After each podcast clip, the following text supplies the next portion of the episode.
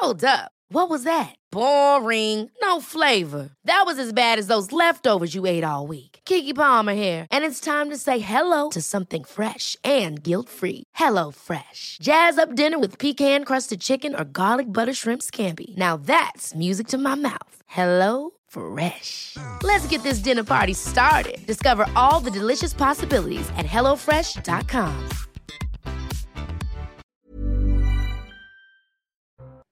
Bonjour, aujourd'hui dans la santé, expliquez à ma fille, je répondrai aux questions de Sacha sur le cerveau. Et vous verrez qu'il n'y a pas d'âge pour en prendre soin, pour le chouchouter. Puis le docteur Martin Blachier nous dira si le sans gluten est une tendance ou une nécessité.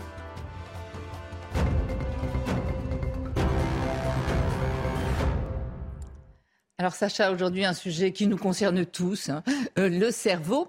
Et on va voir que d'après certaines études, on pourrait, jusqu'à 90 ans, voire plus, régénérer certains de nos neurones. On va, tout vous expliquer, hein, mais, c'est une bonne nouvelle. Oui. Alors déjà, est-ce que tu peux nous réexpliquer bah, le fonctionnement du cerveau? Alors, on va pas faire tout le fonctionnement, sinon ça va durer des heures. Mais en gros, comment fonctionne le cerveau? Alors effectivement, il faudrait des heures. Alors, on va s'intéresser, en fait, c'est lui le boss. C'est lui la, tour de contrôle qui décide de tout, euh, qui fait que tu penses, que tu réfléchis, que tu agis, que tu ressens, euh, qui gouverne toutes les fonctions du corps euh, et qui s'autogère en plus lui-même. C'est-à-dire qu'il il gère toutes les fonctions mm. du corps, mais il se gère aussi lui-même. C'est lui qui est en permanence en relation, nous met en permanence en relation avec le monde extérieur hein, et le soi. c'est lui qui fait que, par exemple, quand tu marches, quand tu fais du sport, quand tu quand tu réfléchis ou pas, même quand tu dors, eh ben c'est encore le cerveau. Donc tu vois, c'est un organe incroyable, essentiel, et évidemment, tout est fait pour qu'il soit sous haute protection.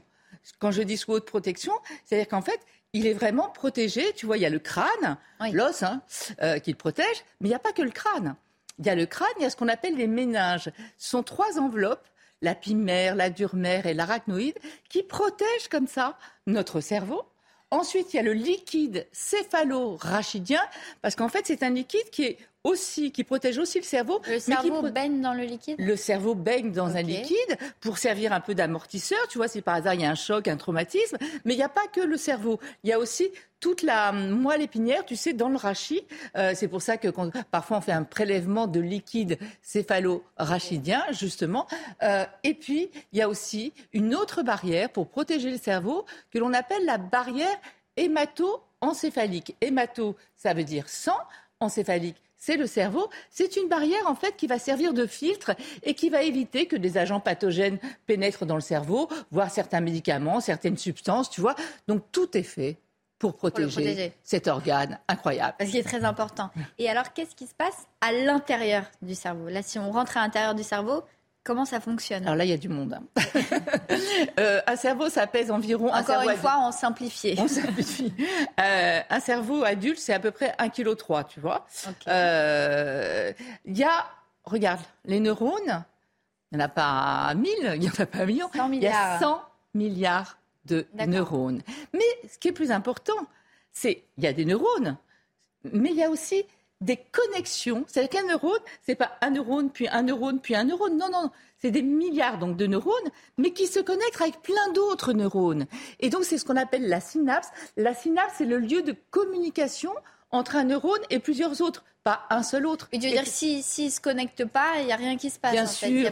il ne fonctionne pas le. et regarde le nombre de synapses. C'est un million, de milliards de, milliards ah de synapses. Et c'est important parce que c'est à l'endroit. Alors il y a d'autres cellules aussi que je n'ai pas marquées là, mais ce sont les cellules gliales. Euh, c'est les cellules dans lesquelles baignent nos neurones, euh, tout ça. Ce sont des petites nounous des neurones. Quand je dis nounou, c'est vraiment des nounous. Hein. C'est-à-dire qu'en fait, elles vont faire le ménage. Quand quand il y a des déchets, elles vont les nettoyer. Elles vont donner, penser à donner à manger euh, à nos neurones. Enfin, tu vois, tissu de soutien. Regarde, tu vois, ça, en bleu, c'est le neurone. Et les cellules gliales, c'est toutes les petites cellules rouges qui s'occupent comme ça, comme des vrais nounous de nos neurones. Et ce que je te disais, c'est qu'en fait, ce qui est important de comprendre, c'est que notre cerveau, il fonctionne à la fois avec de la chimie et à la fois avec de l'électricité. Alors, la chimie, ce sont essentiellement je te dis, le lieu de communication, c'est la synapse. Hein. c'est vraiment comme ça qu'un Là où les échanges se passent qu'un neurone communique à un autre neurone pour lui donner un ordre, pour euh, autre chose, faire fonctionner, pour faire ressentir une émotion, etc. Tu vois, ça c'est la ah chimie. Il y a un neurone émetteur qui va dire au neurone euh, récepteur, hop, il envoie de la dopamine, de l'adrénaline, de la sérotonine, des, molécules chimiques comme ça, des messagers, exactement. Là, on les voit sous une autre forme. Tu vois comme c'est joli. Le neurone émetteur, le neurone récepteur, et c'est comme ça qu'ils parlent. Et comme ça, ils, discutent entre eux au niveau des synapses. Et bien sûr, il y a l'influx euh, nerveux, l'influx électrique de l'électricité, comme on va le voir là aussi. Tu vas voir, bon, évidemment, il y en a partout. Hein. Ça, comme je te l'ai dit, ils travaillent en permanence. Tu vois les neurones, hop, et on va voir le, tu vois le l'influx comme il passe de l'un à l'autre, à plusieurs autres d'ailleurs, et c'est comme ça sans cesse. Donc c'est de l'électricité et de la chimie pour le cerveau. C'est beau, tu, hein ouais. Tu nous as dit qu'il y a à peu près 100 milliards de neurones. Ça, c'est dans un cerveau euh, à l'âge adulte. Le cerveau, il n'est pas pareil euh, à l'enfance, à l'âge adulte, euh, pour les personnes âgées. Alors, comment il évolue pendant la vie, tout au long de la vie, le cerveau? Alors, tu as raison. Là, là on va faire que quelques étapes, hein. mais, mais il évolue tout au long de la vie. Hein. Il y a des périodes charnières comme l'adolescence, mais on ne va pas toutes les énumérer. Le principal, alors ça commence, en fait, il commence in utero, hein, vers 6 euh, à 8 semaines, il commence à se former. Mais en fait, à la naissance, on a déjà nos 100 milliards de neurones. Ah d'accord, donc c'est pas que pour un cerveau adulte. Non, mais ce qu'il faut comprendre. Mais pourtant, on n'a pas le même cerveau qu'à à, l'âge adulte. Je m'explique. Euh, ce qu'il faut comprendre, c'est que de la naissance à 3 ans, certes, on a les neurones. Imagine qu'on fasse une maison ou un bâtiment. Euh, imagine des câbles électriques. On veut faire euh, mettre l'électricité, évidemment. On a des câbles. Donc les câbles, c'est les neurones. C'est les 100 milliards de neurones. On les a, les câbles. Mais les câbles, si tu les relis pas entre eux, si tu fais pas un circuit électrique, tu pourras jamais éclairer ton bâtiment. Et eh bien là, c'est un petit peu la même chose. C'est-à-dire que à la naissance, on a effectivement le nombre de neurones pratiquement le même, qu'à l'âge adulte. Sauf qu'ils sont pas connectés. Voilà. Et là, il faut créer les connexions. Et c'est entre 0 et 3 ans que se créent les connexions, les synapses, les lieux de communication, etc. On peut créer à la naissance, je dis bien à la naissance, parce qu'après ça se calme un peu, hein, de 700 à 1000 connexions par seconde, pas par heure, pas par jour, par seconde.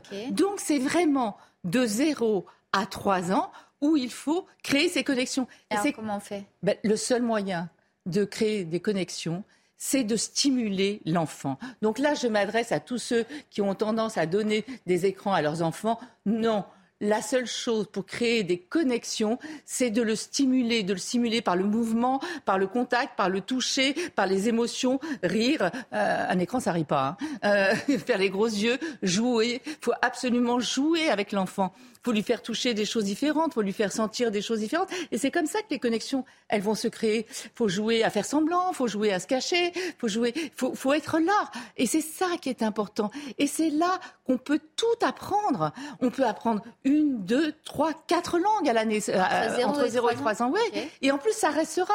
Regarde, quand tu as appris à marcher, bah, tu sais toujours marcher. En plus, ce sont des choses, c'est la répétition qui fait que quand on, apprend à parler à un enfant, c'est la répétition qui compte. Le mot papa ou maman ou un autre, hein, vous le répétez plusieurs fois pour que ce soit bien, que les connexions, c'est comme créer des petits chemins.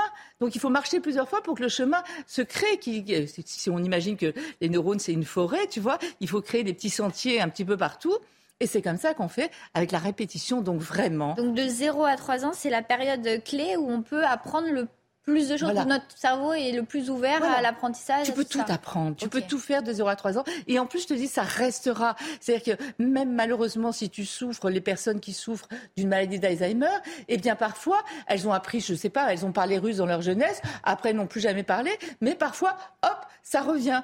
Tu vois, c'est des choses qui sont sédimentées dans le cerveau. Et donc après 3 ans, qu'est-ce qui se passe Après 3 ans, plus rien. Est-ce qu'on peut quand même continuer à apprendre des choses et à, et à créer des connexions? Bien sûr, mais il n'y a plus les, les, 700 à 1000 connexions par seconde. Il y en a un, peu, moins, mais d'accord. Oui, évidemment qu'on peut continuer. De toute façon, c'est un peu l'idée de, de, cette émission aujourd'hui, c'est de dire qu'on peut toujours continuer. Oui, mais il y a des âges quand même où c'est plus facile d'apprendre que d'autres. Voilà, c'est beaucoup plus facile de 0 à 3 ans. Après, le cerveau, il va continuer à créer plein de chemins, etc., tout au long de la vie. On dit qu'un cerveau humain est mature vers 24-25 ans. D'accord. Donc à partir de 24-25 ans, ça, se décline À partir de 24-25 ans, on dit qu'entre la maturité du cerveau et la fin de la vie, on perd à peu près 10% de ses neurones. Enfin, 10% de 100 milliards, il en reste beaucoup quand même. Hein. Mais surtout, la bonne nouvelle, c'est que depuis quelques temps, avant, en tout cas à mon époque, on disait neurones perdus, neurones foutus. Ce qu'on perdait, on, ce qu'on perdait, on récupérait. Et maintenant, depuis quelques années, on sait qu'on pourrait régénérer, et ce, quel que soit l'âge, régénérer, fabriquer des nouveaux neurones, ce qu'on appelle la neurogénèse. On pourrait les fabriquer, selon certains, à partir de cellules souches dans le bulbe olfactif, tu sais, de l'odorat, selon certains, dans les ménages, les petites membranes qui entourent le cerveau, mais pour la plupart, ils sont d'accord pour dire que ce serait dans une région qu'on appelle l'hippocampe, que tu vas voir là, qui est une région très connue. C'est la région, tu vois le petit truc jaune là? En fait, c'est la région de la mémoire dans le cerveau, dans les profondeurs du cerveau. C'est la région de la mémoire et des émotions. Et en fait, ça pourrait être une pouponnière à neurones. ça pourrait créer de nouveaux neurones. Mais cette création de neurones, elle n'arrive pas comme ça. Enfin, elle se fait pas toute seule.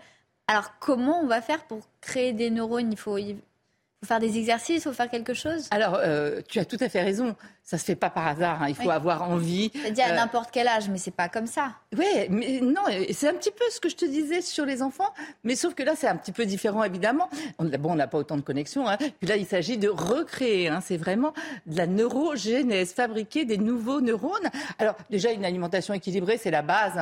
Euh, une alimentation équilibrée, de toute façon, c'est la base pour notre cerveau en général. Notre cerveau, pour notre corps et notre pour notre corps, pour notre cerveau. C'est une alimentation, euh, surtout des antioxydants. Tu sais, les cellules qui empêchent le vieillissement, donc ils vont être bien. Là, ça va agir sur le cerveau aussi. Alors c'est avocat, c'est poisson gras, c'est fruits à coque, c'est des, noix, des amandes, enfin, tout un tas de trucs. Pas d'alcool. C'est très important. et oui, l'alcool, ce sont des toutes petites petites molécules qui arrivent à passer malheureusement la barrière hémato-encéphalique. La barrière de protection. Et qui arrivent comme ça et qui peuvent vraiment détruire carrément nos neurones. On a des démences euh, cérébrales liées à l'alcool irréversibles, une maladie de Korsakoff, enfin bref. Donc l'alimentation, une activité physique régulière, ça va sculpter ton corps. De toute façon, c'est bon pour tout. Hein. Mais ça va aussi sculpter ton cerveau. On sait que nos muscles. des neurones. Oui, parce qu'en fait, nos muscles libèrent des petites substances trophiques comme ça qui vont aller nourrir notre cerveau. Enfin, quand je dis on sait, c'est les chercheurs. Hein. Après le sommeil, bon, ben ça on sait, hein, récupération physique, récupération psychique. Et ensuite, et ça c'est assez nouveau, des activités variées. Tu veux dire des activités intellectuelles, lecture, euh, sudoku euh, euh, Alors on a souvent dit ça. Mais en fait, non. Ce qui va compter le plus, c'est la variété des activités. En fait, notre cerveau n'aime pas la routine. Ce qu'il faut, c'est créer des nouvelles connexions. Donc, il a envie de créer des nouveaux chemins. ça peut être n'importe quelle activité? Voilà. Et au contraire, il faut les varier. Il faut, il faut vraiment varier toutes ces activités. Ça peut être voyager, ça peut être apprendre une autre langue, ça peut être jardiner, ça peut être bricoler, aller au musée, aller au ciné. Voilà.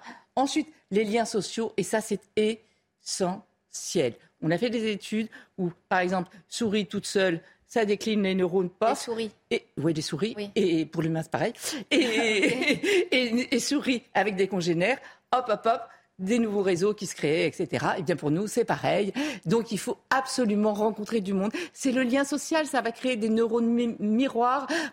il se passe plein de choses, donc il faut voir des gens. Ne restez pas seul, ne restez pas isolé. Il faut voir des gens. Et ce qui est important, c'est cette bonne nouvelle, c'est de se dire que quel que soit l'âge, ça, on, peut, le faire à n'importe quel âge. Alors attention, tu vas pas décider comme ça. Plus on le fait tôt, mieux c'est. Mais mais il y, a un chercheur qui disait, un chercheur de, de l'Institut Pasteur, qui disait que si on coupait les tissus par exemple, si je prenais ton tissu, je regarde le microscope, je pourrais dire à peu près ton âge ou l'âge de tes artères. les os. Voilà. En revanche, le cerveau, si je fais une coupe de cerveau, eh bien peut-être que si c'est une personne qui a créé comme ça en permanence dans sa vie, je serais incapable de dire si c'est une personne de 90 ans ou de 45 ans. Parfois, à 45 ans, ils ont un cerveau déjà de, de personnes âgées. Voilà donc ce qu'on peut dire. Voilà ce qu'on pouvait dire sur cette bonne nouvelle. Chouchoutez votre cerveau.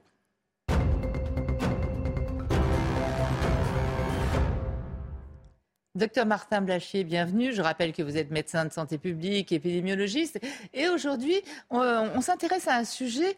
Euh, je voudrais savoir si c'est une mode, une tendance ou une nécessité quand on voit tous ces rayons dans les supermarchés de produits sans gluten, quand on voit qu'il y a des restaurants sans gluten, quand, tu vois, quand on voit qu'il y a des stars comme Lady Gaga, euh, comme des sportifs qui vous disent que pour perdre du poids, c'est idéal de faire un régime sans gluten, euh, pour la force physique, c'est idéal, euh, tout ça, qu'est-ce qu'il faut en penser? Déjà, c'est quoi le sans gluten? Alors déjà, qu'est-ce que c'est que le gluten? Ah, Le gluten, c'est une protéine qui se trouve dans tout ce qui vient des céréales, donc essentiellement le blé, le seigle, l'avoine et l'orge. Donc, euh, il y a plein d'aliments qui sont issus ah de, ces, farines-là. et on en retrouve notamment dans les ah pâtes. Les pâtes de blé, les biscuits, le pain, la bière, puisque c'est fait avec du blé également, euh, les chips, beaucoup de plats préparés. Donc, manger sans gluten, ça demande de faire extrêmement attention parce qu'il y en a partout. C'est normal de maigrir quand on mange plus de gâteau, quand on mange plus. Ah oui, alors ça, c'est euh, c'est un biais. Et donc, tous, on en mange énormément, tous les jours, en continu. Et euh, sur le gluten, il y a trois sujets qui sont complètement différents. Il y a d'abord une maladie qui est très très bien décrite, qui s'appelle la maladie cœliaque, qui est une vraie intolérance au gluten. Qu'est-ce qui va se passer? C'est que notre corps, quand il va être soumis au gluten, va développer des anticorps qui vont abîmer, voire quasiment détruire tout l'intérieur de votre tube digestif.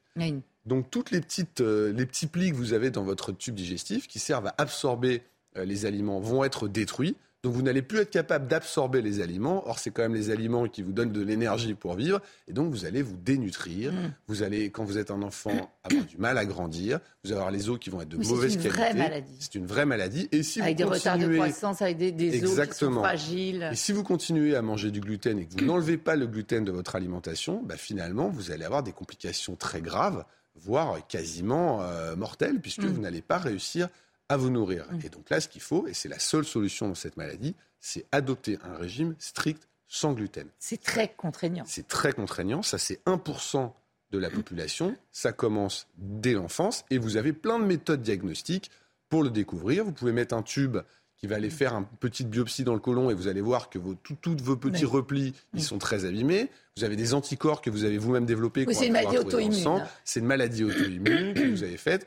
Vous avez des marqueurs génétiques qui peuvent être identifiés. Donc là, on est vraiment dans le cadre de la maladie cœliaque. Il y a des associations qui existent pour aider les gens avec ce nouveau mode de vie et ce sera toute la vie. Vous ne pourrez jamais manger de gluten. D'accord.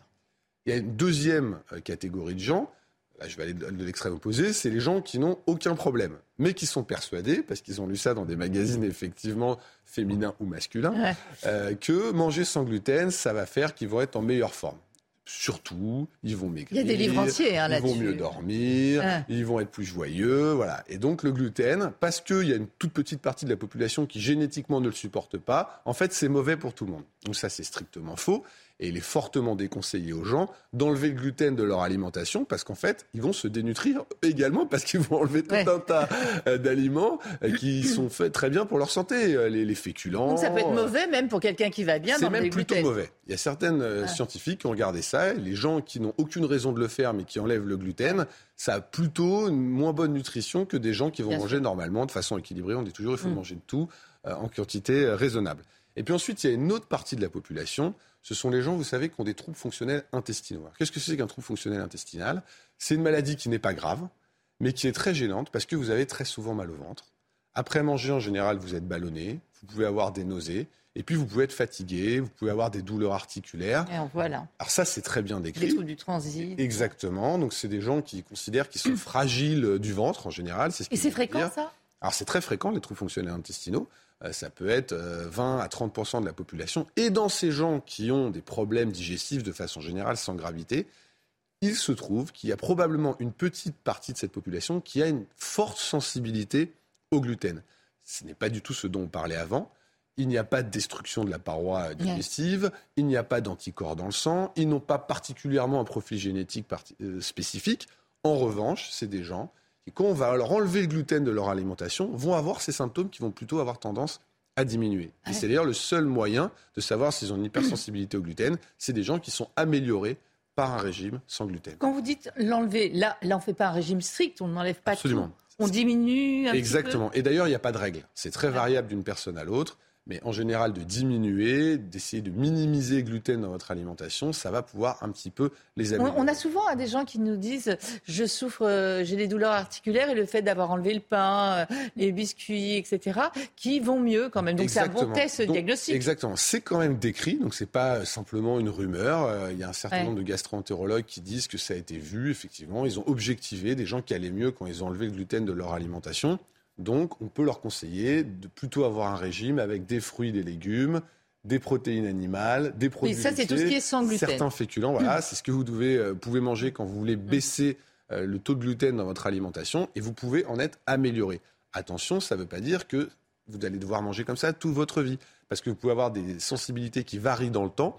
Et donc, en général, ces gens-là, on essaie de leur réintroduire doucement du gluten pour voir s'ils peuvent continuer d'avoir euh, moins de symptômes digestifs. Donc ça, c'est l'hypersensibilité au gluten. Et, ça et, si quand on les réintroduit, on a à nouveau les symptômes, ça veut dire que c'était ça. Exactement, c'est ce qu'on appelle un ah. test thérapeutique. Et donc on met en place ce régime-là et les gens vont mieux. Et puis en fonction de leurs habitudes, on voit comment varient les symptômes. Et puis donc on peut finalement se caler sur un régime qui est le moins contraignant possible mais qui permet de leur améliorer quand même tous ces symptômes de troubles fonctionnels intestinaux. Eh bien, merci beaucoup d'avoir fait le point. C'est vrai que euh, on distingue vraiment d'un côté le phénomène de mode, de tendance, d'un côté une réalité, une sensibilité euh, au gluten, et d'un autre côté, pour 1% des gens, malheureusement, cette maladie, maladie rare. Euh, merci beaucoup d'avoir fait le point sur le sanglu.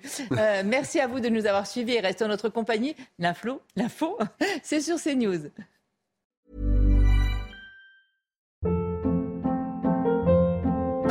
Hold up. What was that? Boring. No flavor. That was as bad as those leftovers you ate all week. Kiki Palmer here, and it's time to say hello to something fresh and guilt-free. Hello Fresh. Jazz up dinner with pecan-crusted chicken or garlic butter shrimp scampi. Now that's music to my mouth. Hello Fresh. Let's get this dinner party started. Discover all the delicious possibilities at hellofresh.com.